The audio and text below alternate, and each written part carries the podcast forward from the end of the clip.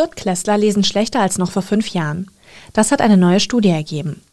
Rund 25 Prozent der Grundschüler erreichen nicht das Mindestniveau, das für einen erfolgreichen Verlauf der weiteren Schulzeit nötig ist. Was die Gründe dafür sind und wie man Kinder zum Lesen motivieren kann, darum geht es in der neuen Folge von Station 64, dem Echo-Podcast für Darmstadt und Südhessen.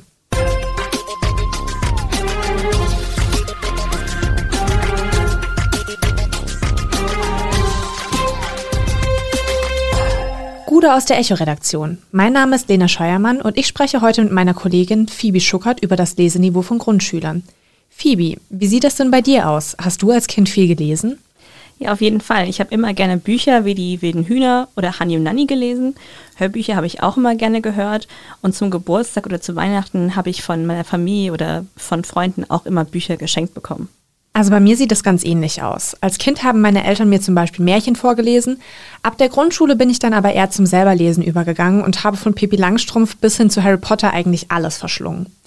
Bei mir war auch direkt an die Schule eine Bibliothek angegliedert, da war ich früher eigentlich Dauergast. Wie sieht es denn bei euch aus? Wart ihr als Kinder auch so Leseratten wie wir oder haben euch Bücher so gar nicht interessiert? Schreibt uns das doch gerne bei Spotify. Dadurch, dass unsere Eltern viel mit uns gelesen haben, konnten wir beide am Ende der Grundschule ja auch schon richtig gut lesen und hatten auch Spaß dabei. Das hat sich allerdings etwas gewandelt, wenn man sich die heutigen Grundschüler anschaut. Die aktuelle IGLU-Studie hat ergeben, dass rund ein Viertel der Viertklässler nicht richtig lesen können. IGLU steht übrigens für Internationale Grundschulleseuntersuchung. Die wird seit 2001 im Abstand von fünf Jahren durchgeführt. Im Jahr 2021 haben in Deutschland mehr als 4000 Schülerinnen und Schüler teilgenommen. Außerdem wurden auch Eltern, Lehrkräfte und Schulleitungen befragt. Die Umfrage wurde in mehr als 65 Ländern durchgeführt. Veröffentlicht wurden die Ergebnisse dann diesen Mai. Bei der Lesekompetenz bewegt sich Deutschland verglichen mit anderen Ländern laut der Studie im Mittelfeld. Allerdings kann man einen Abwärtstrend beobachten, sowohl im Vergleich zur letzten Studie aus dem Jahr 2016 als auch im 20-Jahres-Trend. Die Lesekompetenz nimmt also stetig ab. Als mögliche Ursachen wurden unter anderem soziale Unterschiede und die Herkunft ausgemacht. Kinder, die aus Haushalten stammen, in denen wenig Deutsch gesprochen wird oder in denen es kaum Bücher gibt, schneiden in der Studie schlechter ab. Andere Länder kriegen das laut Studie besser hin, diese Unterschiede abzumildern. Was mögliche Ursachen für diese kontinuierliche Abnahme der Lesekompetenz sind, darüber haben wir mit Professorin Galina Putjata von der Frankfurter Goethe-Uni gesprochen. Sie ist Erziehungswissenschaftlerin und kann uns da einen Einblick geben. Was sind die möglichen Ursachen dafür, dass viele Schüler zum Ende der Grundschule nicht ausreichend gut lesen können? Also wenn ich davon ausgehe, dass alle meine Schülerinnen und Schüler sprachlich homogen sind und ich ihnen nur noch den Unterricht beibringen muss, dann geht es eben an der Realität vieler Kinder, die das eben noch nicht können, vorbei. Es gibt eine Reihe von Ansätzen und Methoden und Kompetenzen, die in den letzten Jahren entwickelt wurden. Ähm, sogenannte durchgängige Sprachbildung, Scaffolding, sprachsensibler Unterricht, so, das sind so, so Buzzwords. Und es gibt Pilotstudien, die zeigen, wie wirksam diese Ansätze sind. Es gibt deutschlandweit Projekte, die an Schulen ansetzen, gesamte Schulentwicklung in den Blick nehmen. Und es zeigt sich aber auch, dass diese sprachsensible Unterrichtsgestaltung die Aufgabe einer jeden Lehrkraft ist, in jedem Fach. Weil die Gesellschaft sich verändert, also der gesellschaftliche Trend, wie sich die Gesellschaft zusammensetzt, äh, wird immer diverser. Die Schulen werden auch, also der Anspruch auf die Gesellschaft ist, weniger zu ähm, unterteilen und die Schulen für alle Kinder zu öffnen, aber in der Lehrkräfteausbildung ähm, wird darauf noch nicht ausreichend vorbereitet. Und vor allem haben wir natürlich, das geht ja weiter, nicht, nicht genug Geld und nicht genug ähm, Schulentwicklung, die damit einhergeht, dass diesen unterschiedlichen Bedarfen einfach gerecht wird. Wenn wir wollen, dass in der Gesellschaft alle Kinder ähm, teilhaben können, unabhängig eben vom sozioökonomischen Hintergrund. Wenn Eltern zu Hause eben nicht lesen, dann ist es auch die Aufgabe der Schule, das zu vermitteln. Was muss passieren, damit Kinder zukünftig besser lesen? Was sind Forderungen an Schulen, Politik, Kitas und so weiter? Natürlich die Professionalisierung der Lehrkräfte, braucht auch hochschulpolitische Veränderungen, ähm, wo Sprache Querschnittsaufgabe ähm, in, in der Grundschule wird und in allen Fächern aber vor allem in den Schulen selbst. Es sollte nicht so sein, dass die Lehrkräfte allein eben diese, diese äh, Sprachsensibilisierung und Umgang mit Mehrsprachigkeit alleine stimmen, sondern dass es ähm, durchgängig über alle Fächer und eben nicht nur die Deutschlehrkräfte, sondern vor allem auch die Lehrkräfte in anderen Fächern damit unterstützen ähm, und Das wäre dann horizontal, aber auch vertikal verzahnen, äh, von der ersten bis zur vierten Klasse. Das kann aber eine einzelne Person nicht stemmen. Dafür braucht es eben eine gesamte Schulentwicklung. Es gibt äh, so ein Modellprojekt BIS, Bildung durch Sprache und Schrift, was durch viele Schulen geht. Und das müsste einfach ähm, durchgängiger in, in viel mehr Schulen ankommen. Das Forschungsteam hinter der IGLU-Studie nennt diese Ergebnisse alarmierend. Wir haben mit Dr. Jörg Maas, dem Vorsitzenden der Stiftung Lesen, gesprochen, wie er denn die Ergebnisse der Studie einordnet.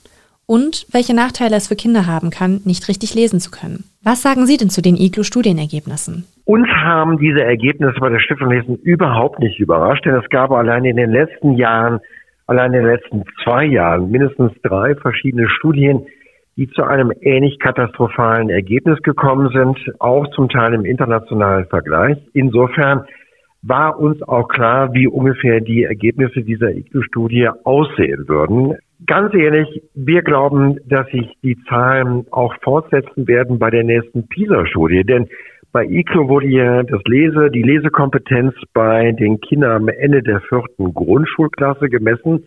Bei PISA erfolgt die Messung der Lesekompetenz bei den 15- und 16-Jährigen. Und da wissen wir genau, dass sich das Problem fortsetzen wird. Denn klar ist, wenn in ungefähr vier von zehn Familien in Deutschland Kinder nicht vorgelesen wird, wenn in Deutschland, wie wir ja auch wissen, 400.000 Kita-Plätze fehlen und die Bundesregierung gerade ja am Ende des letzten Jahres, Anfang diesen Jahres, ja das Sprachkita-Programm, was seit vielen Jahren in den Kitas lief, gestoppt hat, dann ist es im Grunde genommen nicht verwunderlich, dass die Ergebnisse so aussehen, wie sie aussehen.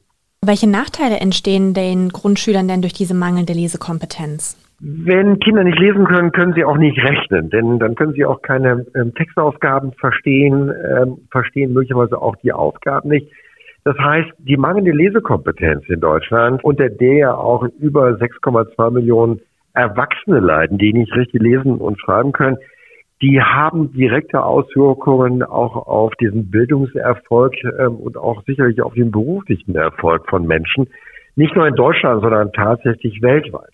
Aber verwunderlich ist es, glaube ich, umso mehr, dass Deutschland, obwohl die Ergebnisse ja sich in den letzten 20 Jahren sag mal, schon verändert haben, aber sie haben sich nicht dramatisch verändert, ähm, dass es die Politik sowohl auf Landes- als aber auch auf Bundesebene nicht geschafft hat, entsprechende Maßnahmen zu ergreifen. Denn ehrlich gesagt, würde es bessere Sprachstandsmessungen geben, würde es bessere Förderprogramme geben für Kinder, die es gut können, die gut lesen können, aber die vielleicht auch weniger vor allen Dingen gut lesen können, dann sehen die Ergebnisse anders aus. Mit anderen Worten, die Kinder, denen auch als kleine Kinder nicht vorgelesen wurde, die auch entsprechende Förderung nicht bekommen haben in der Kita, und auch in der Schule schlecht gestartet sind in den ersten vier Grundschuljahren, die werden darunter auch ähm, für den Rest ihres Lebens geprägt werden. Das bedeutet schlechtere Schulnoten, eine geringere Anzahl von Wörtern und Möglichkeiten, sich auszudrücken.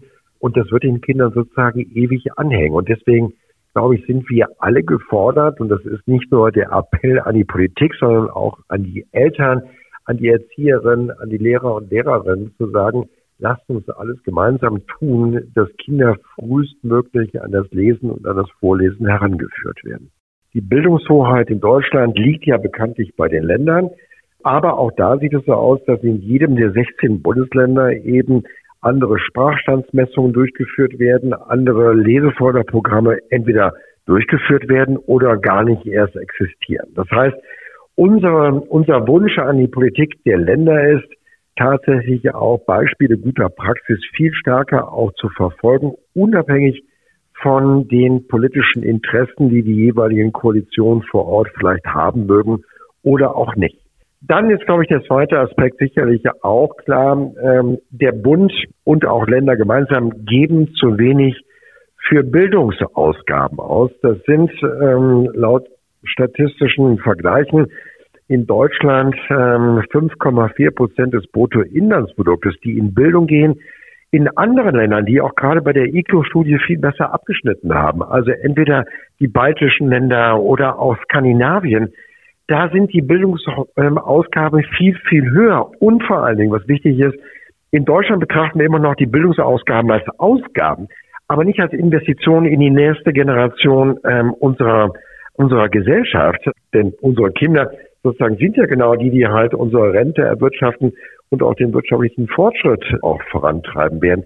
Und da muss man ganz ehrlich sagen, da hat sich die Sichtweise in Deutschland in den letzten Jahren oder fast Jahrzehnten kaum bis gar nicht verändert. Und das ist sicherlich extrem nötig. Wie kann man Kinder denn zum Lesen motivieren oder Spaß am Lesen vermitteln? Es gibt nicht den goldenen Schlüssel zur Leseförderung. Ich glaube, darüber muss man sich im Klaren sein, sondern jedes Kind tickt anders. Das eine Kind liest früher, ein anderes später. Das eine findet Comics ganz toll, das andere wälzt dann schon irgendwie dicke Bücher, einschließlich Harry Potter. Ich glaube, da ist es sehr stark an den Eltern zunächst mal auch darauf zu achten, wie die Interessenslagen der Kinder aussehen. Also ob es gerade die Dinosaurier sind oder die Piratengeschichte, die Naturbeobachtung oder irgendwas anderes. Ich glaube, das sollte der Maßstab sein, das, was die Kinder interessiert. Darüber wollen sie mehr erfahren. Das machen sie in der Regel, in der Regel lesend oder eben auch durch die Eltern vorlesen. Ich glaube, das ist das Allerwichtigste. Das Zweite, was wichtig ist, ist, dass Eltern ihren Kindern regelmäßig, am besten jeden Tag vorlesen. Das muss nicht in Deutsch sein, das kann auch in jeder anderen Familiensprache sein, aber Kinder regelmäßig in den ersten Lebensjahren mit Geschichten, mit Erzählungen an ähm, Charaktere oder auch an Geschichten heranzuführen. Das ist sozusagen super ausschlaggebend für den weiteren Bildungserfolg dieser Kinder.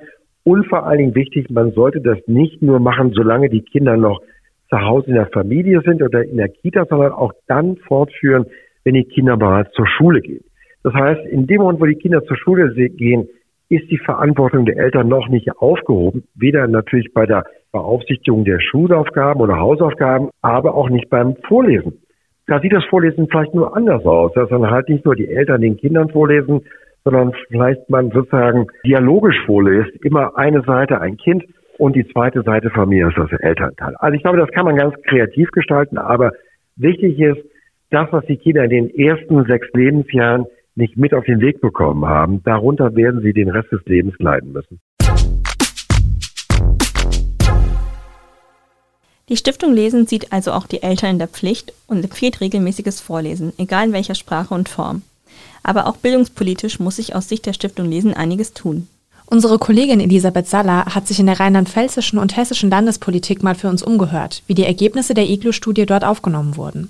Also das hessische Kultusministerium sagt, das Ergebnis kam nicht überraschend. Also die hatten schon mit sowas gerechnet, auch weil es äh, andere Studien gibt, die auch die äh, Lesekenntnisse der Grundschüler untersucht haben und da auch schon ähnliche Ergebnisse rauskamen. Im hessischen Bildungsministerium verweist man auf die Heterogenität der Schülerschaft, die eben zugenommen hat über die vergangenen Jahre. Es hieß auch, dass Eltern nicht mehr so viel beim Lesen lernen unterstützen. Also äh, die Schüler brauchen zu Hause bei den Hausaufgaben, beim Üben einfach ähm, Unterstützung, Hilfe von Eltern, Großeltern. Wenn sie das nicht bekommen, tun sie sich auch schwerer, manche mit dem Lesen lernen. Ja, und ein weiterer Grund ist noch, dass viele Schüler erstmal noch andere Dinge lernen müssen, wenn sie in die Schule kommen, zum Beispiel äh, stillsitzen. Also die Lehrer in den Grundschulen müssen immer mehr Aufgaben übernehmen, die früher das Elternhaus oder vielleicht auch der Kindergarten übernommen haben. Und dann bleibt weniger Zeit, um Lesen, Schreiben, Rechnen zu lernen und zu üben. Wenn man aber in der Opposition nachfragt, dann hört man noch andere Gründe. Eine SPD-Abgeordnete aus dem Landtag hat auch der hessischen Bildungspolitik eine Mitschuld gegeben. Sie sagt, dass eben zu wenig getan werde, hat zum Beispiel auf den Lehrermangel verwiesen. Und was will man auf politischer Ebene kurzfristig oder langfristig dagegen unternehmen? Die Probleme sind ja schon seit längerem bekannt.